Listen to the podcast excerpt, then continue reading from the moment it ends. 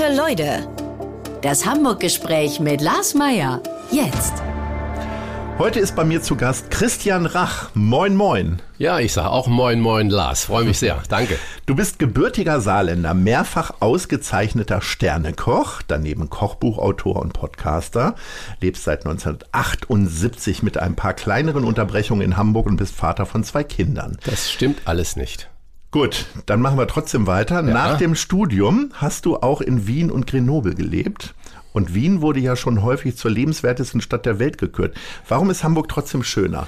Ja, weil ich 77 nach Hamburg kam. Deswegen ah, 77. Schöner, genau. Okay, und habe auch keine leid. zwei Kinder, sondern nur ein Kind. Ehrlich? Ja. Und das war gar kein Scherz gerade. Das okay. habe hab ich schon. Äh, okay, die Redaktion genau. wird entlassen, äh, weil ich komme ja hier nur her und äh, frage die Fragen, die aufgeschrieben ja, sind. Ja, aber wir sind ja deswegen auch hier, um Klartext und Ehrlichkeit ja. zu sprechen. Ich könnte das ja so stehen lassen, wie ich das bei vielen anderen Pressemitteilungen äh, einfach stehen lassen, ja. weil es nicht meine Aufgabe schlechte direkte Recherche äh, zu korrigieren. Wir gehen gerade im Raum einige Entdeckungen. So, ja. genau, das ist die Aufgabe von Anna. Ich weiß, okay. dass es diese Archive immer noch gibt, obwohl es nie von mir kam. Die Kinder sind einfach dazu gesichtet worden. Äh, Oder vielleicht gibt es ja solche, äh, wo ich noch nichts von ja. weiß, aber ja. man weiß Als Koch nicht, ne? kommt genau. man rum. So, und jetzt nochmal zu deiner Frage, warum ist Hamburg so lebenswert? Ja, warum ist es denn eigentlich schöner als Wien? Weil Wien ja häufig als lebenswerteste Stadt gekürt wird.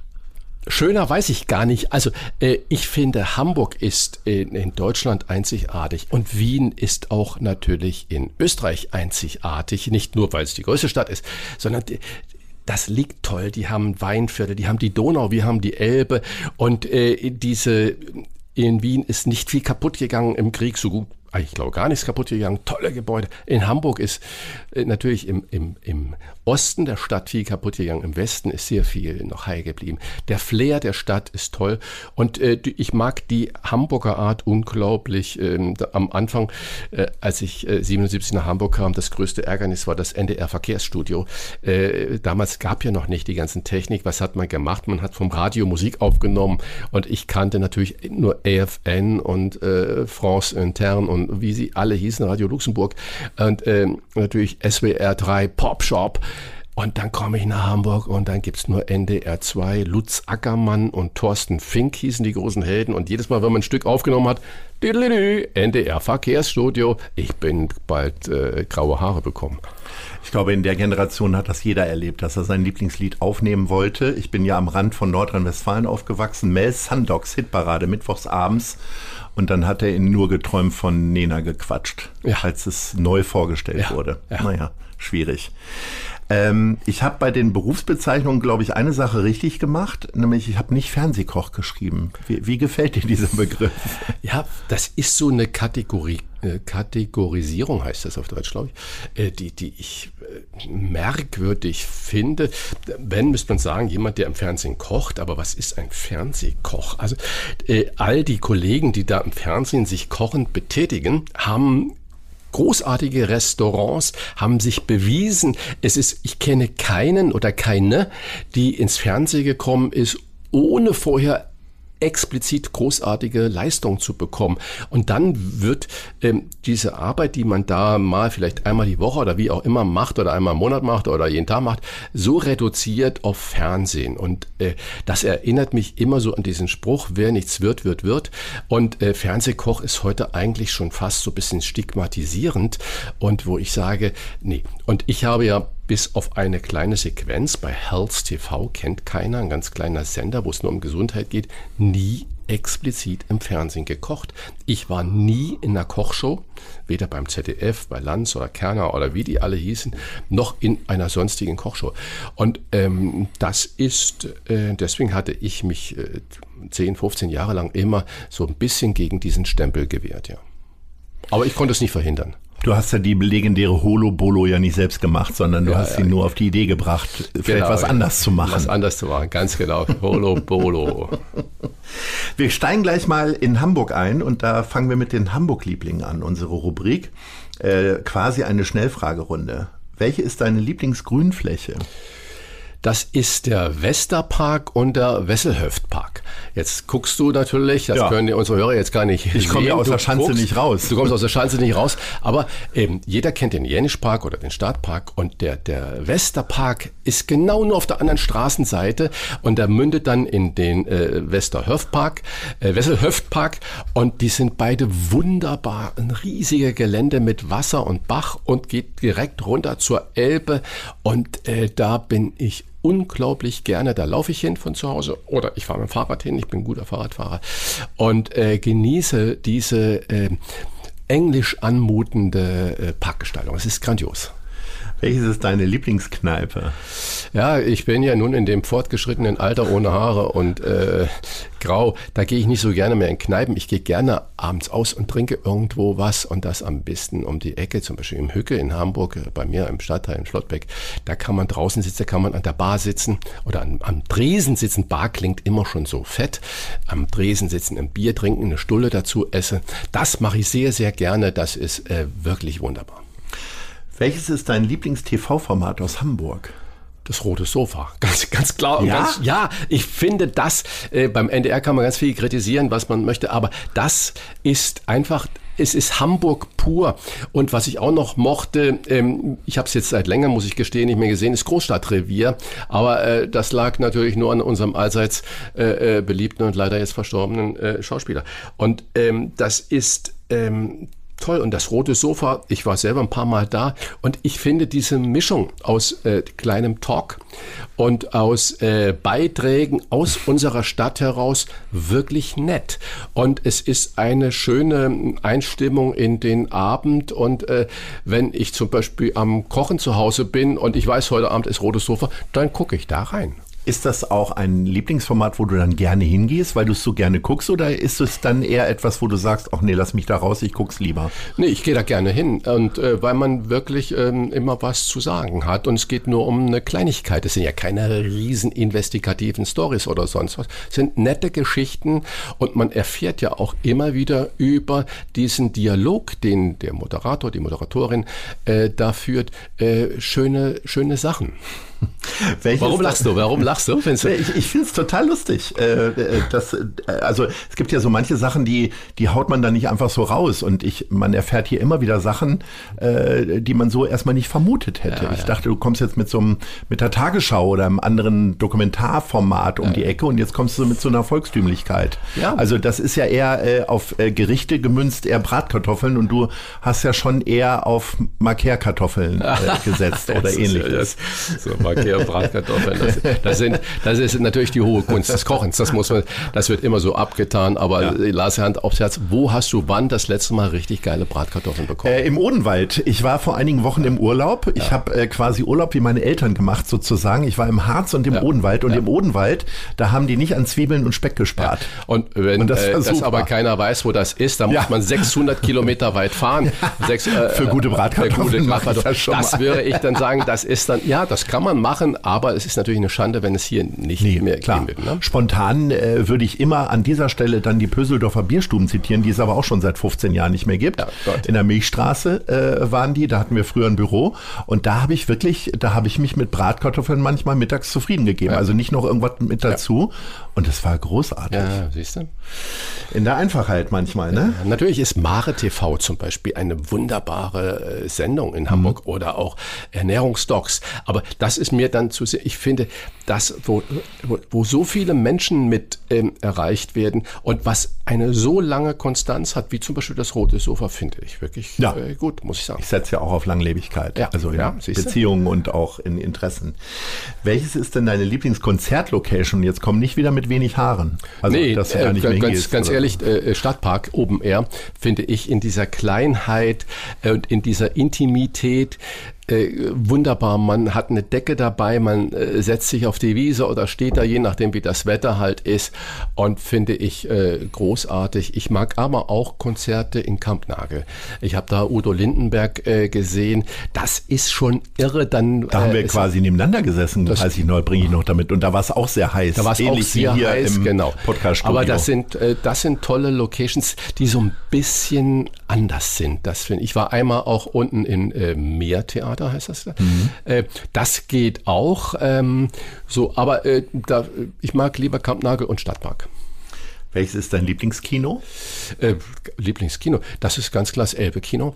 Äh, mhm. Das ist, wenn man Ostdorfer rausfährt, ein kleines, wunderbares äh, Theater mit äh, Sesseln und äh, ich drücke diesen Theatern so die Daumen, dass sie weiterhin existieren und äh, dass man genug Leute hat, die jetzt auch nach Corona oder jetzt immer noch während Corona dorthin gehen und dass äh, diese, äh, ja, ich würde sagen, schon, schon fast Kleinkunst-Etablissements äh, auch wirklich bleiben und überleben. Du hast ja schon ein, zwei Stadtteile genannt. Ähm, wie ist denn so ungefähr deine Vita von 1977 an hier in Hamburg, in Stadtteilen sozusagen? Wo bist du gelandet am Anfang und wie ging es dann also weiter? Ich, ich hatte eine Freundin, die wohnte in Stellingen. Das heißt also, ähm, meine erste Autobahnabfahrt war damals, ich glaube, der Elbtunnel hat man 75 eröffnet. Ich kam also 77 oder 76 das erste Mal nach Hamburg, aber erst 77 dann hingezogen bin Stellingen abgefahren, ich weiß noch ganz genau. Und dann äh, bei Wegenkamp heißt die, die Straße dort reingefahren und Jütländer Allee und so weiter. Das war, also Stellingen war das erste kleine ähm, Domizil. Von dort aus bin ich an die Munzburg gezogen, Fingenau. Und äh, da habe ich dann fast zwei Jahre äh, gewohnt und gelebt. Hamburger Straße, Oberaltenallee und wie das da alles hieß. Bis hoch nach Barmbek dahin. Und von dort aus äh, bin ich hier in die Schanze gezogen. Und ähm, das heißt, ich habe äh, sehr lange Schröderstift. Äh, Weg gewohnt und äh, dann in äh, Kleinschäferkamp gewohnt, äh, also, ich glaube über zehn Jahre. Und Wer sich alles in der Schanze hier rumgekümmert ah, hat. Annalena Baerbock offensichtlich, äh, ja, unsere zweite Bürgermeisterin, okay. Frau Fegebank. Ja, ich habe also sehr, sehr lange da gewohnt und äh, bin dann von, von, dort, von dort aus, von der Schanze aus, ähm, nach äh, Frankreich. Und habe dann in Frankreich äh, gelebt und gearbeitet, von Frankreich aus nach Wien, war zwischendurch in Italien und dann wieder zurück in die Schanze. Das heißt, da wieder in Klein Schäferkamp eingezogen, längere Zeit wieder gewohnt und dann in St. Pauli, richtig mittendrin, ähm, wo die große äh, äh, Brunnenstraße, große Brunnenstraße heißt es, mhm. ähm, an die große Freiheit, die Brunnenstraße an die große Freiheit kommt. Mhm. Äh, genau dort habe ich auch lange gewohnt. Und äh, ja, so. Und dann ging es irgendwann, weil es dann irgendwie, dann war meine heutige Frau, damals meine Freundin, und der war das zu wild, da war abends halt viele Schlägereien, Drogen und Zeugs, alles vor der Haustür. Und das war dann irgendwie zu wild. Und dann sind wir nach Eimsbüttel. Mhm. Von Eimsbüttel nach Ottensen. Und von Ottensen äh, nach Flottbeck. Mit Familie dann. Ja. Ja. Und wo warst du am liebsten? Ich habe ja so eine latente Ottensen-Sehnsucht. Ja. Habe ich tatsächlich vor 20 Jahren gewohnt, ja, aber. Ja, Ottensen ist großartig. Äh, Ottensen hat vielem widerstanden, finde ich gut. Das heißt, äh, Ottensen hat das schon durchgemacht, wo sich meines Erachtens gerade die Schanze drin befindet. Äh, in, und Ottensen hat das gut überlebt. Und ich bin so ein bisschen in Sorge, ob die Schanze es überlebt. Äh, die, wenn ich die Preise mir so angucke, äh, wie hier äh, Wohnungen sind, Mieten sind, ich will gar nicht von Immobilienpreisen sprechen, weil das ist sowieso absurd. Ähm, ja, Ottensen ist äh, toll, aber auch Eimsbüttel ist äh, schön. Und ähm, ja, muss ich sagen, also beides ähm, sind eigentlich so, so Lieblingsorte. Äh, ja. Ich habe ja immer zur Miete gewohnt hier in Hamburg. Hast du Kleiner Schäferkamp, weil er zurückgekommen ist, schon gekauft? Von den jungen Jahren? nein, nein, nein, überhaupt nicht, überhaupt nicht, nein, nein. Also bist auch eher der Miettyp. Ich sozusagen. war der Miettyp, ja, ja, ja gut. Genau. Ab einem gewissen Alter irgendwann genau. wird man mit Familie sesshaft. Ne? Ja, genau. Aber ich, ich, hatte wirklich große Angst davor, nach Flottbeck zu gehen. Ich dachte, jetzt, hört, das, ich einige, ja. jetzt hört das Leben auf und äh, jetzt ist alles vorbei. Und ich kann nur sagen, ich habe weder in Ottensen noch auf St. Pauli noch in Eimsbüttel eine so großartige, lebendige und vertrauensvolle Nachbarschaft gehabt, äh, wie wir jetzt haben in Großflottbeck. Das muss ich mal wirklich betonen. Wir haben Straßenfest, wir, wir helfen gegeneinander, wir haben einen Chat, wo ich weiß nicht, 30 Leute da mit drin sind, äh, wo permanent was reingeschrieben äh, wird, wer braucht das, das, das. Und wir gehen zusammen aus. Wir haben ein Fest, da haben wir jetzt beim nächsten Fest, was bald stattfindet, ich sage es gar nicht öffentlich, Da ist dann die Stefanie Hempel von St. Pauli, die die Beatles-Touren macht. Mhm. Die ist dann da, die macht Musik. Wir machen viele Aktionen. Da ist alt und jung und Kinder und alle mit dabei. Und das in einer großen Stadt, eine solche Sozialisation, sei immer, eine solche Nähe und ein so großes Vertrauen mit ganz unterschiedlichen Leuten. Das hat mein Herz wirklich berührt und ich möchte da heute nicht wegziehen. Ich hatte früher immer mal geträumt, ich muss an der Elbe mit Elbblick so alles Quatsch. Nachbarschaft ist das Entscheidende. Nähe, Vertrauen, gerne dort sein, wo man wohnt. Und das habe ich oder wir alle da dort gefunden, auch meine Familie. Und ähm, das ist ganz, ganz wunderbar. Also, Yippie äh, Groß Flottbeck, ich bin da und bin froh, da zu sein. Äh, war das auch ein Stück weit Erdung? Also in den Jahren, wo du quasi ein Superstar bei RTL warst, äh, von jedem erkannt wurdest, wie auch immer, warst du da so derjenige, der dann eben beim Bäcker nicht ständig angesprochen wurde, weil der Ort dich geschützt hat ja, sozusagen? Ja, unbedingt. Es war ganz normal für die Menschen, dass ich darum gerannt bin. Und äh, das ist... Ähm, das macht das Ganze lebenswert und das macht das Ganze einfach. Man muss keine dunkle Brille anziehen oder sonstiges. In, in meine Restauranttester haben jeden Montag sieben Millionen, fast sieben Millionen Menschen geguckt, sonntags in der Wiederholung zwei bis drei Millionen. Das heißt, innerhalb von einer Woche sind das zehn Millionen Menschen, egal, wenn der in irgendeiner anderen Stadt war, Spießruten laufen. Es gehört dazu. Also das darf, wenn man äh, öffentlich ist, dann darf man davor sich nicht wegducken. Aber die Privatsphäre, deswegen gibt es ja keine Bilder von Familie oder sonstiges. Ich erzähle auch nie, wo ich wohne, dass ich jetzt das in. Deswegen weiß auch keiner, ob du ein oder zwei Kinder hast. Ja, genau. Ja, ja das ist auch so. es ist auch nicht meine Aufgabe, das zu berichtigen, außer ja. bei dir in der Sendung, ja. weil wir wollen ja ehrlich sein miteinander da. Und ähm, das ist ähm, absolut wichtig. Und jetzt, wo ich ja ganz bewusst wieder weniger mache und mich eher auf diese Gespräche, ich habe ja einen eigenen Podcast und das macht mir unglaublich viel Spaß, diese Dinge zu machen, die, die, die geistige Auseinandersetzung mit Themen, mit Politik, mit Gesellschaft, mit Sport, mit, mit allem Möglichen, das ist wunderbar. Aber es gibt auch eine unglaublich schöne Freiheit, weil diese absolute Nummer eins Präsenz nicht mehr da ist. Das ist perfekt. Du hast im Podcast schon angesprochen. Äh, was treibt dich denn in so ein junges Medium, beziehungsweise dann auch noch, also es ist ja alles ungewohntes Terrain, ne? Ich meine, reden kannst du, aber äh, Politik und auch viele andere Themen, die ihr da ansprecht und dann auch noch wieder mit Erfolg, unverschämterweise. Warum unverschämterweise? Ja, so viel Glück in einem Leben passt ja gar nicht rein. Ja, aber das, das klingt ja immer alles so ganz einfach. Und Lars, und du weißt das selber, es gibt immer wieder mal auf die Schnauze auch. Das, mhm. das ist nicht immer alles so Gold, was glänzt. Man muss arbeiten, dranbleiben. Man muss es wirklich mit Werf machen. Man muss sich dafür äh, interessieren. Und man darf es nicht mit einer Arschbacke absetzen, egal was du machst. Äh, mhm. Äh, mal ein bisschen laissez-faire, ist wunderbar. Aber wenn du für eine Sache gehst, dann musst du auch mal immer durch das Tal der Tränen.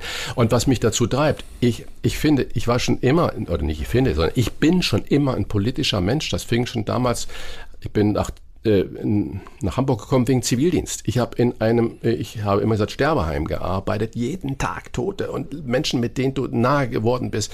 Baff, nächsten Tag waren sie nicht da. Mein Herz äh, äh, war zerrissen, weil so viel Nähe und dann so viel Schmerz und Leid und kein Mensch kam. Und äh, heute ist das ja in vielen Situationen Gold in solchen Heimen. Äh, damals war das Katastrophe. Kata ich kann das nicht anders sagen, Katastrophe. Und ich sage, dass diese Zustände kann man nicht lassen. Und als, auch als Unternehmer ist man ein politischer Mensch. Und ich habe mich immer als Unternehmer begriffen. Und ich habe früher viel Theater gespielt äh, mit meinen Leuten. Und wir waren in Deutschland damit unterwegs. Wir haben politische Themen gemacht. Und heute mache ich das, wo ich auch in, in Philosophie, ich habe Philosophie studiert, ich habe politische Philosophie studiert. Das interessierte mich von Anfang an. Wie, wie geht das mit Freiheit? Wie geht das mit Demokratie, mit Menschenrechten und all das? Und äh, in Wolfgang Bosbach, das so heißt er, unser Bosbach und Rach, die Wochentester heißt er, ich will jetzt keine Werbung machen, ich bin bei mhm. dir hier und ich bin jemand, der geht nicht in eine Sendung, um ein Buch vorzustellen oder sonstiges und halt es in die Kamera. Das ist leider. Ich habe ja danach gefragt. Genau. Deswegen ist das ja und, nur höflich drauf zu genau. antworten. Und äh, Wolfgang Bosbach und ich, wir kennen uns ähm, schon sehr lange. Wie habt ihr euch kennengelernt? Ja, auf diversen Veranstaltungen, wo man Okay, da so mal in dem. Fernsehkümmel So- sozusagen. Ja, nee, auf Einladungen. Das allererste Mal war, äh, ich glaube, beim Bauer Verlag, die machen, ähm, ne, die haben eine ganz schöne Sache, wo sie nicht eine Riesensendung draus machen, sondern die, die ehren einmal im Jahr Helden des Alltags Mhm. und haben da wirklich herzzerreißende Geschichten. Äh, und da sind dann immer ein paar Leute, da macht man eine Laudatio. Jörg Pilawa moderiert das immer. Gudrun Bauer ist da äh, unglaublich federführend und macht einen ganz tollen Job, muss ich wirklich sagen. Und da haben wir uns, glaube ich, das erste Mal kennengelernt und dann in Fernsehsendungen und so. Und wer ist dann auf wen zugegangen? Hast du die Idee für einen Podcast oder er? Nee, das kam über jemand Drittes dann und äh, zwar über Jochen Maas. Ähm, Jochen Maas war lange äh, Redaktionsleiter. Nicht bei, der äh, Formel-1-Fahrer, der ehemalige. Nee, nee, nee, nee, genau. Der, der war bei, bei Blasberg, bei I&U und so weiter, also ein gestandener Fernsehmann und der hat, der kannte uns beide und der sagt, Mensch, ihr seid doch eine super Kombi. Bosbach ist ja nicht jetzt der natürlich verteidigt der CDU, aber der ist ja in der CDU äh, auch äh, so ein bisschen ein schwarzes Tuch und der äh, hält nicht zurück mit seiner Meinung. Ein rotes Tuch, Oder, oder rotes Tuch heißt das, ja, genau. So. Und äh, siehst du das? Da gehen die Gedanken schneller als die Worte. Und ähm, so und das passte einfach gut und äh, wir sind auch nicht immer da einer Meinung in der Einschätzung und äh, haben eine super Gesprächsvorbereitung dann und kriegen, und das ist wirklich toll, alle Leute, die wir haben wollen. Sei es Politiker oder Sportler oder Schriftsteller oder Schauspieler. Wir haben ein tolles Gespräch mit Hannes Jenege gehabt oder mit Sebastian Fitzek. Wir, Auch Christian Lindner, über den man natürlich denken und sagen kann, was man will. Äh, es ist super. Saskia Esken, Günther Jauch und äh, äh, Spanne auch, auch mit Psychologen, die dann Situationen einschätzen oder ähm, so. Also wirklich großartig, ja. Bist du Stammwähler? Nein. Hast du immer wieder Ich- geändert? In welche habe- Farbrichtungen neigst du dann dazu? Also ich glaube, es führt Also man kann ja immer gut über die Vergangenheit reden. Ja, ja, Als du ich- ich- 78 Zivildienstleistender warst. ähm, was habe ich, 78 gab es ja noch keine Grünen. Ja. Ähm, Was hast du denn da gewählt? ähm, das, kann ich, das kann ich dir gar nicht mehr sagen. Es war eigentlich ein Drei-Parteien-System damals. Wir Ja. hatten äh, die CDU, SPD und äh, die FDP war da. Und das, ähm, ich habe immer Angst vor Weimarer äh, äh, Zuständen, aber ich bin auch froh, dass wir heute eine größere Auswahl haben. Ich glaube, ich habe damals die Stimmen schon gesplittet und es war noch eine viel größere Persönlichkeitswahl äh, und weniger eine Inhaltswahl als heute. Und ähm, ich glaube, so ist das und äh, ja, so. Und jetzt bist du eher wieder so altersgrün oder? Nee, Altersgrün finde ich ja schon äh, diskriminierender Ausdruck und ähm, das heißt, ähm, nee, wegen des Alters und den grauen Haaren und äh, Da hast du selber von angefangen mit den wenigen Haaren. Und ähm, ich würde jetzt, Altersgrün ist, ist schwierig. Ich glaube, wir sind an einem Wendepunkt. Äh, wenn man mal nach Helmut Kohl äh, sich zurückerinnert, dann kam Gerhard Schröder und Gerhard Schröder hat ja unglaublich viel angestoßen. Ähm, und ähm, es brauchte diese neue Kraft nach 16 Jahren Kohl, um Veränderungen herbeizuführen. Vermutlich sind wir an so einem ähnlichen Punkt. Äh, Ich möchte jetzt gar nicht hier, dass wir einen politischen Podcast daraus machen und wir können natürlich Wir sind nach alle Seiten offen. über, über Merkel uns stundenlang auseinandersetzen, was war gut, was war schlecht. Und, ähm, aber die Welt bewundert Deutschland natürlich über, für die Konstanz, die wir da haben. Gefährlich ist, wenn CDU ein Kanzlerwahlverein ist. Und ich sage ganz ehrlich, äh, Laschet ist nicht mein Wunschkanzlerkandidat. Das muss ich, das kann ich ruhig so deutlich sagen. Äh, wenn man über Politik und auch über Grüne spricht, dann spricht man halt auch sehr schnell über den Umgang mit Fehlern, äh, sich Sachen einzugestehen. Wie ist das bei dir in deiner persönlichen Laufbahn? Du bist irgendwann von RTL zum ZDF gewechselt. War das ein Fehler und würdest du das heute auch so sehen oder? Ja, das ist eine schwierige Frage. Ähm, Ich äh, habe nicht beim ZDF selber angeklopft, sondern es war umgekehrt herum. Und ähm, ich hatte mit RTL nie einen großen Vertrag, sondern wir hatten einen Vertrag mit der Produktionsgesellschaft und mit RTL lief das per Handschlag. Man muss ja immer, das weißt du als Medienprofi natürlich, äh, Senderechte und das musst du alles schriftlich einmal formulieren, sonst darfst du es gar nicht senden. Ähm, das muss so sein, aber über die äh, Inhalte und die Ausrichtung, das war mit RTL per Handschlag. Das, da muss ich für diesen Sender eine Lanze brechen. Das war großartig. Tom Sänger damals, Anke Schäfer-Kort als Führung und bei Problem war sie da, die das gelöst hat. Und ähm, beim ZDF ist das unglaublich kompliziert gewesen. Und ich habe ja selber wieder beim ZDF gekündigt. Es ist ja nicht so, dass mir gekündigt wurde, sondern ich mhm. habe gesagt, liebe Leute, ich glaube, das switcht nicht so richtig. Und ähm, dabei will ich das auch belassen. Ich bin keiner, der irgendwo äh, da hätte Tete Tüte erzählt. Wie kam es denn überhaupt zu diesem ähm, Einstieg ins Fernsehbusiness. Du warst ja, also ich sag mal, zwei Schnitzel am Tag hast du dir selber braten können. Äh, du hast ein sehr gut laufendes Sterne-Restaurant gehabt. Warst du auch schnell auch ein moderner Klassiker, möchte ich sagen, aus eigener Beobachtung heraus. Hätte ja auch gereicht. Äh, was war das für eine Motivation? War das auch wieder so das Neue ausprobieren, wie jetzt bei Podcast oder? Ja, ist, ähm, das war ja schon 2004.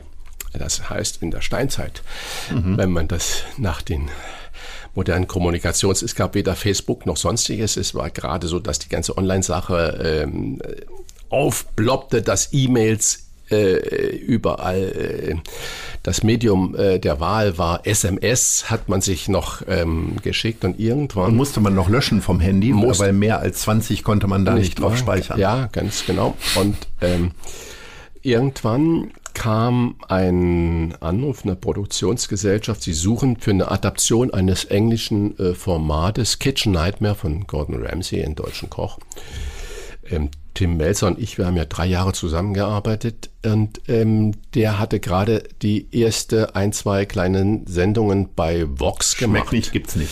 Schmeckt nicht, gibt's nicht. Und ähm, dann dachte ich, naja, Tim macht das großartig und äh, so, ich höre mir mal an, was die äh, Jungs da von mir wollen.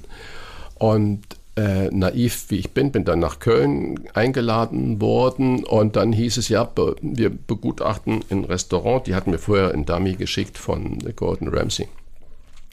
Und äh, der ja wirklich äh, die die Leute unglaublich fertig gemacht hat, denen er helfen sollte. Äh, wirklich Kitchen Nightmare.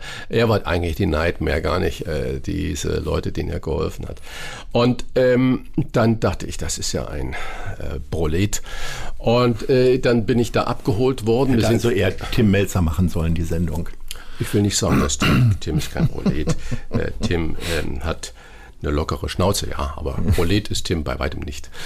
Ähm, das ist, ähm, dann bin ich da abgeholt worden von einem Fahrer und dann äh, sind wir kurz vor dem Ort, dann sage ich, da ist eine Tankstelle, machen wir halt. Dann, wieso? Also, und ich wusste nicht, dass der Fahrer zur Redaktion gehört vom Produktionsteam. Ich bin in die Tankstelle rein, habe den Tankwart, äh, der zwei Kilometer oder drei Kilometer von diesem Laden war, den ich dann da begutachten sollte, gefragt, was sagt man denn über, ich sag mal, den goldenen Bären. Das war nicht mhm. der goldene Und äh, ja, ba, ba, ba, ba, erste Infos. Und dann hielt ein Taxi an. Und da bin ich noch zu dem Taxifahrer hin und habe gesagt, lieber Taxifahrer, sag mal, kennst du den goldenen? Ja, ja, klar. Was sagen denn die Leute dazu? Taxifahrer sind immer die besten immer die besten Informationsgeber. Und dann bin ich ins Auto zurück. Und dann hat der Fahrer mich gefragt, was hast du denn da gemacht? Ich habe die, ihr habt mir Informationen geschickt, aber das reicht mir nicht. Ich habe mir die Informationen hier von der direkten Quelle genommen und das äh, geht ein bisschen konträr zu dem, was ihr mir da aufgeschrieben habt. Dann sind wir zu dem Laden hin, das war angesetzt äh, ein Dreivierteltag drehen und ich habe nach 20 Minuten abgebrochen. Ich habe zu dem Besitzer gesagt, pass mal auf, liebe Leute, ihr müsst ihr müsst eine Insolvenz hinlegen, äh, weil ihr seid jetzt noch in der Überschuldung so, dass ich sage, in fünf, sechs, sieben Jahren könnt ihr das wuppen. Aber wenn ihr weitermacht, dann habt ihr da einen Berg nachher zu bewegen und ihr werdet nicht glücklich. Und je eher ihr was Neues anfängt, desto besser für euch. Und dann waren die, die Produktionsgeber ganz, was, du kannst jetzt nicht aufhören, das war das, das, das. Ich sage, doch, das ist mein Rat an diese Leute, schließt euren Laden, macht eine ordentliche Abwicklung des Ganzen, weil ich mache hier nicht fürs Fernsehen irgendeine Pace und mache da die Leute fertig. Sage ich, das könnt ihr von mir nicht erwarten. Auf Wiedersehen gefahren. Und genau das war aber der entscheidende Punkt. Vermutlich haben alle anderen probiert, irgendwelche dummen Konzepte da Zumal ich war ja nicht der Einzige, der vermutlich da ah. gefragt wurde. Das weiß Aber ich du nicht. weißt nicht, wer da nein, noch. Nein, das weiß ich nicht, wer da noch war. Und äh, dann habe ich äh, drei Tage später einen Anruf bekommen oder eine Woche später, äh, ob man mit mir das mal in Piloten drehen könnte. Und eigentlich nur wegen meiner ehrlichen Reaktion. Erstens Tankstelle, Taxifahrer und Tankwart und den Leuten die ehrliche Einschätzung gegeben zu haben, ohne lang drum herum zu reden. So kam ich zum Fernsehen. Das ist ja, äh, ich sag mal, in der Küche arbeiten war zumindest lange Zeit ein Niedriglohnbereich. Jetzt warst du ja schon selbstständig, aber trotzdem neigt beim Fernsehen man ja dazu, dass man relativ hohe Tagessätze verdienen kann. Inwiefern war das denn verlockend oder hast du, warst du einfach begeistert von der Idee, was anderes zu machen? Nein, wir leben ja in einer modernen Kommunikationswelt und ähm, Essen und Trinken war ja in Deutschland äh, eher stiefmütterlich und äh, äh, vielen sagt witzig man natürlich gar nichts. Die Insider wissen Bescheid, dass er der Gottvater oder der Entwicklungsvater in Deutschland, äh, obwohl er Österreicher ist, in Deutschland eigentlich war und äh, den, den Startschuss für diese ganze Entwicklung gegeben hat. Und heute ist ja Essen und Trinken in Deutschland mitten im Zentrum der Gesellschaft angekommen. Das heißt, wir können das gar nicht mehr wegdenken. Es ist viel mehr als die bloße Nahrungsaufnahme. Und alles, was im Zentrum der Gesellschaft ist, gehört natürlich auch in die Kommunikation hinein und gehört ins Fernsehen hinein, gehört ins Netz hinein. Und wenn ich sehe, wie die Entwicklung heute ist mit den ganzen Blogs, mit den Online-Sachen, mit äh, Foodporn und was weiß ich, was es da alles gibt, ähm, dann war genau das die Grundlage meiner damaligen Entscheidung. Ich war nie ein Visitenkartentyp, der Werbung über Visitenkarten im Hamburger Armblatt gemacht hat, äh, horrend teuer, ohne Wirkung, äh, sondern es war mir bewusst, dass man sich online aufstellen muss oder medial aufstellen muss. Und ähm, wir haben zu den Hochzeiten von Restauranttester von Montag auf Dienstag zwei Millionen Klicks auf der Webseite. Ihr habt, ich brach regelmäßig alles zusammen. Das heißt, das sind ja gigantische Zahlen zu diesem Steinzeitalter. Und wir beide kennen uns ja schon sehr lange. Und äh, du weißt, dass ich nie ein Management hatte. Das ist ein Fehler, das ist eine Stärke. Definitiv. Das ist definitiv ein Fehler. Ja. Das ist eine Stärke. Äh, das ist äh, auch so. Ich kann es dir gar nicht sagen. Ich mache es immer alles noch selber. Ich habe natürlich Mitarbeiter, aber ähm, ich musste nie zu einer Veranstaltung hin, weil das irgendjemand entschieden hat.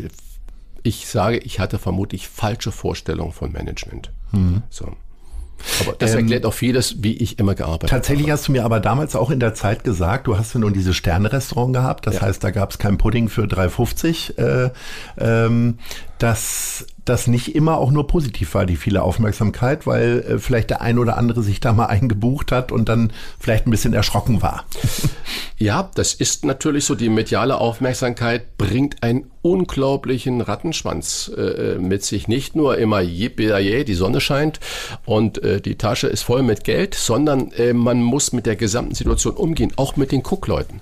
Das heißt, äh, die kommen von überall her und informieren sich vorher gar nicht, was ist das eigentlich für ein Laden, sondern wollen teilhaben an der Blase und kommen daher und sehen, es gibt eigentlich ähm, keinen gemischten Salat für äh, 4,50 Euro. Ähm, das ist Betriebswirtschaft und kommen in Muscle-Shirts und in kurzen Hosen und äh, mit offenen äh, wie auch immer. Ähm, das, äh, wir mussten da eine Form des Umgehens finden. Habt ihr dann Leute mit Muskelshirt rausgeschickt? Nein, wir haben es ganz deutlich, äh, wir haben natürlich immer nur Reservierungen noch schriftlich gemacht und immer gesagt, äh, sie müssen natürlich nicht in Anzug und Krawatte kommen, aber bitte keine Muscle-Shirts eins zu eins äh, mitgeteilt, weil das geht einfach nicht. Mhm. Das ist auch respektlos. Mhm. Äh, ich kann, ich habe gerne ein T-Shirt an. Ich sitze jetzt hier auch in deiner kleinen Sauna, Sauna hier ja, ohne äh, mit T-Shirt und habe die Schuhe aus. Und ähm, das finde ich, aber ich glaube, der Respekt man geht auch nicht im Muscle-Shirt ins Theater. Mhm. Vielleicht in Open-Air-Musik, wenn ich da im Stadtpark liege. Ähm, klar, das ist eine ganz andere Sache. Eine, eine Flasche Bier in der Hand oder eine, ein Becher Bier in der Hand, eine Bratwurst. Perfekt. Aber äh, wenn ich zur Premiere in die Staatsoper gehe, dann gehe ich nicht im Muscle-Shirt. Mhm. Ich brauche kein Smoking, aber äh, ich muss da mich schon auch ähm, einfach um die Leistung des anderen zu würdigen, ähm, dementsprechend anziehen. Und bevor ich mit Christian Rach weiterspreche, möchte ich kurz Werbung machen, nämlich für unseren Kooperationspartner Die Zeit. Ich beginne jeden Arbeitstag mit der Elbvertiefung, dem kostenlosen Newsletter von Zeit Hamburg. Was die Elbvertiefung besonders macht, sie ist relevant und prägnant, persönlich und enthält fundiert recherchierte Lesestücke von Autorinnen und Autoren der Zeit. Alle wichtigen Infos rund um Hamburg gibt's auf www.zeit.de slash Elbvertiefung oder von montags bis freitags um 6 Uhr in eurem E-Mail-Postfach. Klickt mal rein. Und wir sind hier jetzt bei unserer zweiten Rubrik angekommen, den Fragen der anderen Leute. Lieber Christian, hör mal rein. Hallo, Herr Rach. Hier spricht Kirsten Beue. Ich koche zwar auch sehr gerne, aber leider nur sehr mittelmäßig. Deshalb bewundere ich gute Köche immer sehr. Aber legen Sie mal die Hand aufs Herz. Ist Ihnen auch schon mal was so richtig misslungen? Und wenn ja, was war das? Ja, also hm, Kochen professionell stellt man sich ja so einfach mal, man macht was, bis ein Gericht es auf den Teller im Restaurant findet, jedenfalls in der Kategorie, wo wir gearbeitet haben, oder in der Kategorie, in der Kevin Fehling hier, The Table, arbeitet. Darf es, bedarf es unglaublich viele Auseinandersetzungen, Versuche, missglückte Versuche. Das ist die Vorbereitungszeit, also nicht an einem Tag, das dauert wochenlang oder äh, bis, bis ein Gericht wirklich so steht, wie man es dann gerne hätte. Da geht auch was da schief. Aber was jetzt Kirsten Boye da meinte, ist natürlich, äh, ob mir schon mal was misslungen ist. Ja, es gab eine Veranstaltung in Hotel Atlantik. Der Köche Oscar und äh, ich, das Vorkollegen. Äh, genau. Und ähm, ich war oder wir waren mit unserem Tafelhaus äh, auf Platz zwei. Und äh, wir hatten aber eine selber eine große Veranstaltung bei uns im Tafelhaus äh, und ich bin alleine ins Atlantik und 400 Gäste, die extrem viel Geld bezahlt haben und die anderen Kollegen, die da alle noch waren, die haben alle äh, ihre halbe Küchenmannschaft mitgebracht. Nur wir waren nur eine kleine Mannschaft. Wir haben fünf Leute in der Küche gehabt und ich dann weg, sind vier da und wir hatten eine richtig große Hochzeit. Das war für mich viel wichtiger als ähm, die Hochzeit gut zu machen als da. Ich hatte ein Gericht, ich weiß es noch wie heute. Rotbarbe, äh, bisschen so mit ähm, ähm, scharfem Rettich, ein bisschen asiatisch angehaucht und äh, Shiso und bla bla bla. Und die Rotbarbe alles nebeneinander. Und dann ähm, für 400 Leute und ab in Konvektomaten und ich wusste nicht, wo mir der Kopf stand.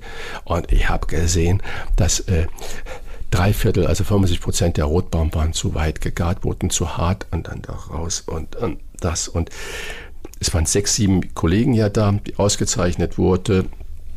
Und ich, und jeder musste nach seinem Gang auf die Bühne und überall war Applaus, dann freundlich und dann wurde von dem Moderator ein kleines Gespräch gemacht. In der Zwischenzeit haben die anderen in der Küche vorbereitet. Und ich wusste, ach du meine Güte, das war nichts. Ich bin raus auf die Bühne und der Moderator und ich, wir haben nicht so einen direkten Draht miteinander gehabt. Und dann fragte mich suffisant, Mensch, Herr Rach, also äh, über Ihr Tafelhaus erzählt man sich ja Wunderdinge, vor allen Dingen, dass Sie wochenlang ausgebucht sind. Und äh, wie kann das denn sein? Ah, weil er natürlich genau gesehen hat, dass ich da heute Mist abgehoben bei mir mhm. tropfte der gesamte Schweiß von der Stirn in den Achsel bis in die Unterhose hinein. Und ich, Verfertigung der Gedanken beim Reden, Kleistsche Prinzip. Äh, ich sage, ja, wissen Sie was? Weil wir zu unserer Leistung stehen. Und wenn mal was daneben geht, gehe ich raus zu den Gästen, entschuldige mich und sage, was kann ich tun, damit das anders ist. Und ich weiß, heute Abend hat die Mehrzahl von ihnen einen Teller auf dem vor sich gehabt, der nicht unserem Niveau und unserem Leistungsstandard entspricht. Und dafür möchte ich mich entschuldigen. Die Leute, tosender Applaus, alle aufgestanden und haben Bravo gerufen und super, weil sie gemerkt haben, äh, ich stehe und ich habe es selber, ich habe nicht du selber. Ich äh, ja leide selber und der Moderator wurde blass. Ich kam zurück zu den Kollegen und die sagten zu mir, was war denn da gerade los? Ich sage, ja, ich habe denen einfach erzählt, das war heute Abend scheiße. Eieieiei. So, dann kommen wir mal zur nächsten Frage. Moin, Herr Rach. Hier ist Stefanie Hehn, Chefsommelier aus dem The Fontenay und heute darf ich Ihnen mal eine Frage stellen. Was mich brennend interessieren würde, ist, in welche Weinregion der Welt reisen Sie als erstes, wenn es für Sie wieder möglich ist, egal wohin? Also, äh, das ist ja ganz toll. Das ist eine ganz super Kollegin und ähm, hat eine große Reputation. Ich habe sie noch nie, glaube ich, kennengelernt, aber ich habe viel von ihr gehört und von Stefanie. Und ähm, ich habe ein einziges Hobby und das ist Wein. Und ähm, das, äh, ich liebe äh, guten Wein. Und irgendwann entscheidet man sich. Es gibt überall auf der Welt hervorragende Weingebiete. Das ist einfach so. Aber äh, wenn man sich nicht entscheidet, zerfließt man mit denen. Also, kurze Antwort auf eine tolle Frage nach Bordeaux. Ich liebe Bordeaux. Äh, danach würde ich ins Burgund reisen und von dort aus ins Piemont. Äh, und dann äh, Deutschland wäre natürlich äh, sowieso, die kenne ich aber alle äh, sehr gut. Ich war häufig in Bordeaux und ich war nicht so häufig in Burgund, war aber öfters im Piemont. Also zuerst in dieser Reihenfolge nach Bordeaux fahren und das äh, vor allen Dingen die kleinen Chateaus, die gerade jetzt 2020, 2019 Weltklasse Weine gemacht haben und es gibt also großartige Geschichten, die zwischen 10 und 20 Euro kosten. Man muss nur wissen, wo. Ich würde sofort jetzt da morgen hinfahren. Sprechen wir mal über deine Arbeit jetzt machst sehr viel Medienarbeit, also Podcast, dann sitzt du bei Hensler noch und streitest dich mit Herrn Kallmund regelmäßig über Geschmäcker. Ähm, aber warum stellst du dein, deine ganz wunderbare Kochkunst nicht mehr zur Verfügung? In einem kleinen Restaurant, vielleicht nur noch Mittagstisch oder ähnliche Sachen. Was war so der letzte Auslöser? Ist es tatsächlich dieses, dieser hochgradige Stress, nicht nur als Unternehmer, sondern sich auch immer wieder beweisen zu müssen. Und äh, von einem Christian Rach erwartet man möglicherweise nicht, dass er irgendwann nur noch Currywurst und Bratkartoffeln mhm. anbietet. Aber das wäre ja ein schöner Sprung eigentlich. Ja, aber ähm, wir haben ja schon über die ganze Vita so ein bisschen gesprochen. Äh, Hamburg, Frankreich, in Italien, äh, Österreich, wieder zurück nach Hamburg. Und ähm, ich liebe Kochen. Ich habe jetzt im September, wenn es genau zehn Jahre, wo ich aufgehört habe, zehn Jahre. Und ich kann dir sagen, ich habe ein einziges Mal davon geträumt und das war jetzt, und das sage ich wirklich Hand auf Herz und sagen die Leute, da kann uns ja viel erzählen, jetzt innerhalb der Corona-Zeit. Das war irgendwie ganz merkwürdiger Traum mit äh, wie zu Ende und warum machst du noch so und so. Äh, es war, hat mich verwirrt am nächsten Morgen. Aber ich habe in den ganzen zehn Jahren nicht einmal mehr geträumt davon, ein eigenes Restaurant zu machen. Es war eine lange herbeigeführte ganz bewusste äh, Entscheidung, und zwar nicht eine Entscheidung für Fernsehen, nicht eine Entscheidung für Medien. Äh, es war nur eine persönliche Entscheidung. Ich habe Jahrzehnte, fast 30 Jahre, 80 bis 90 Stunden gearbeitet in der Woche. Ich äh, war nie Burnout gefährdet oder irgend sowas. Ich habe immer Grenzen gesetzt. Ich habe das, was ich gemacht habe, gerne gemacht. Äh, Arbeit ist ja eine physikalische Formel. Äh, für mich war es nie Physik, sondern es war mein Leben. Ich habe nicht unterschieden zwischen äh, dem, was ich tue und wie ich lebe. Das war alles eins. Und ich habe mich entschieden, es ist genug und äh, bin ganz happy mit dieser Entscheidung. Ich helfe nach wie vor vielen, äh, auch mit Ideen und Konzepten, ähm, was ich aber nicht an die große Glocke hänge und äh, habe aber 0,0 den Traum, doch, wie du es gerade gesagt hast, äh, einen kleinen Laden zu machen. Ich kann dir aber sagen, fällt mir jetzt ein im Verfertigung der Gedanken beim Reden. In Wien äh, habe ich in dem besten Laden damals gearbeitet von Österreich. Und ähm, da war vorher in einem kleinen Sternladen. Äh, einer, der hat gearbeitet, ich kannte ihn, der dachte, das will ich alles gar nicht mehr, der ganze Aufwand, das, das, das, ich mache nur mittags. Dann hat er, der kann aber nicht schlechter machen als er kocht, der kann ja nicht bewusst schlecht kochen, der war ein sensationeller Koch, dann hat er einen kleinen Laden gemacht, mittags, nur mittags, der, ich habe den noch nie so fertig gesehen wie zu dem, weil die Leute standen Schlangen, die sind schon um halb zwölf standen die da, er hat bis halb fünf serviert, er war jeden Tag platt, der musste bis abends um 22 Uhr vorbereiten, nee, aus und vorbei. Wunderbar. Gibt es, nun würde ich dir unterstellen, du kannst einfach alles kochen. Gibt es denn aber ein Gericht, wo du sagst, sorry, das kann ich nicht so gut, dafür gehe ich in ein bestimmtes Restaurant? Ja, ich äh, zum Beispiel, ich kann, äh, die wenigsten werden bei Kevin Fehling gegessen haben, aber er ist ein unglaublich toller, genialer Koch. Ähm, aber unglaublich technisch. Ähm, was die an Technik da benutzen, kann ich nicht. Ganz deutlich. Das ist so eine, eine Form, ich genieße das gerne, aber äh, ich würde, ich staune dann nur Bauklötze, wie was wo gemacht wird. Ich bin eher derjenige, der das Produkt in den Mittelpunkt stellt, ohne es so stark zu verändern und das Produkt leben lässt für sich mit zwei, drei Komponenten. Das ist meine Form des Kochens. Also diese Form des Kochens, ich will nicht sagen, dieses äh, wie nennt man das, dekonstruierte, das ist es ja nicht, was er macht, aber auch das dekonstruierte ist nicht meines.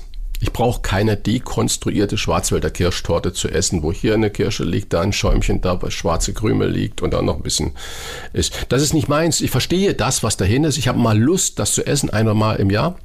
Ähm, damit meine ich jetzt nicht Kevin Fehling, sondern mhm. diese Form der anderen Küche. Aber das kann ich nicht. Muss ich mhm. ganz ehrlich sagen, ich kann es gar nicht. Und gibt es denn sowas ganz Einfaches, wo du sagst, nee, da, dafür mache ich den Herd nicht an? Äh, Königsberger Klopse. Ja, und aber wo? Ich, nee, ich hasse, ich hasse, ich hasse Königsberger Clubs, ich hasse wegen, Wegen der Kapern. Ja, ja, ich auch. Das finde ich auch immer so störend bei Vitello Tonato. Ja, genau. Aber so. da kann man sie wenigstens noch richtig ja, gut genau. Ja, ja, ja, ja, ja. ja. Ähm, wie stelle ich mir denn jetzt heute die sieben Tage Kochwoche bei Christian Rach vor? Stehst du hinterm Grill und äh, oder lässt du dich jetzt bekochen? Oder also, äh, gehst du viel essen? Also Rentner gehen ja, neigen ja dazu, dann immer essen zu gehen. Ich bin aktiver Unternehmer im Unruhezustand. Äh, ja, ich gehe gerne essen, das muss ich zugeben. Ähm, aber ich meine, wir haben jetzt äh, fast anderthalb Jahre kaum die Möglichkeit äh, gehabt, mit äh, Muse und großer Freude essen zu gehen. Im Moment lockert sie es ja gerade ein bisschen. Ich hoffe, es bleibt. Ähm, hinterm Grill stehen, ähm, du wirst lachen. Ähm, ich weiß nicht, ob du da Infos hast, ob ihr doch gut vorbereitet seid. Ich habe jetzt erst vor vier Wochen mhm. einen Grill bekommen. Ich hatte sonst immer so einen ganz kleinen Holzkohlegrill und jetzt habe ich so einen, so einen halb professionellen Grill bekommen, der draußen steht und äh, so das ist, ich koche gerne und äh, wir kochen gerne zu Hause und wir verzichten auf viel Fleisch. Es wird, gibt kaum Fleisch abends äh, oder Fisch, äh, wenn nachhaltig oder wenn bei Fleisch Bio. Es gibt unglaublich viel Gemüsesachen und ähm, es wird äh, solche Dinge gekocht aus Überzeugung und weil es geil schmeckt. Und äh, wir überlegen immer in einer Arbeitsteilung, wer macht was oder an welchem Tag wer. Würdest du alles nochmal so machen, wie du es bisher so gemacht hast? Also eine Reue zeigst du ja nicht, dass du das Restaurant aufgegeben hast. Würdest Nein. du irgendwas an, also, anders machen? Äh, Lars, das, das ist eigentlich so eine unzulässige Frage. Ja. Diese hätte, täte, Tüte Frage. Äh, so ja, aber es könnte ja ja, ja, nein, nein, ich, du sagst, ich, ich, ich. ich will mich also ja nicht. Ich, ich, wo ich manchmal so leide, ist tatsächlich diesen Heckmeck da sonntags bei Hensler, wo ich so denke, warum setze ich Christian dem aus? Klar, gibt auch wieder ein gutes Taschengeld, aber äh, ich weiß ja genau, wie sehr du Essen, Kochen und also mit einer großen Leidenschaft gestaltest du ja dein Leben. Aber da ist ja auch echt viel Show drin und auch viel dummes Zeug, was von den anderen da kommt. Und ich weiß, das wird dich genauso ärgern wie mich auch. Also ich muss jetzt die Sendung Sendung da nicht kommentieren. Äh, ich sage, das ist eine schöne Sonntagabendunterhaltung. Und äh, ab und zu gibt es auch richtig gutes Essen. Äh, in der neuen Staffel, die ja jetzt ab, ähm, die gerade ja läuft, äh, gab es äh, auch zwei, drei wirklich überraschende Momente, die großartig waren. Aber äh, nochmal zu deiner Grundfrage, äh, hätte, täte, Tüte Frage. Manches Mal denke ich, hätte ich doch ein halbes Jahr länger an der Uni geblieben, um mir die Stempel abzuholen. Äh, dann, aber wenn ich so sehe, wie heute die, die so, dann hätte ich nie gesagt, ja, Herr Rach, warum? Sie sind ja abgebrochen. Ja, ich hatte alle meine Scheine. Das stimmt. Ich habe dann aber nicht mehr die letzte Prüfung gemacht, weil ich die Chance hatte, nach Frankreich zu gehen. Und das war für mich eine ganz glasklare Entscheidung. Heute in dem fortgeschrittenen Alter, sage ich als grauer Mensch, ähm, vielleicht hätte das halbe Jahr, das ich noch gebraucht hätte, um fertig zu schreiben, ähm, ja, da, aber du siehst, wie ich zöger und ich bin kein Mensch, der die Worte so suchen aber muss. so ein Altersstudium. Ich habe mal einen Bankdirektor kennengelernt, der hat mit 70 hat er nochmal Philosophie studiert. Ja. Und einer der alten Hamburger Wein äh, Doyen, äh, Herbert Marwede, der hatte früher die Generalvertretung von Segens und das einer der Hamburger Gründungsväter im Weinbusiness. Der hat Kunstgeschichte studiert, nachdem er aufgehört hat mit 70 und hat dann noch promoviert. Also da ziehe ich den Hut vor und ich weiß nicht, ich habe im Moment noch gar keine Zeit, um mich wieder vertiefend in ein Studium zu machen, aber den Gedanken hatte ich schon mal. Gut dann denken wir da nochmal weiter drüber nach. Äh, tatsächlich äh, gibt es jetzt Wissenswertes, ist ja nicht ganz weit vom Studium entfernt. Äh, das ist unsere dritte Rubrik sozusagen, Wissenswertes und jetzt du. Äh, ein paar Fakten über Hamburg. Beispielsweise, jedes Jahr am ersten Samstag im Mai werden wir hier, feiern wir hier im Norden von Deutschland den Weltfischbrötchentag. Welcher Tag ist für dich ein ganz besonderer? Äh, in Hamburg Für dich persönlich. Das kann ja dein eigener Geburtstag sein oder die Geburtstage deiner vielen Kinder oder äh, was auch immer.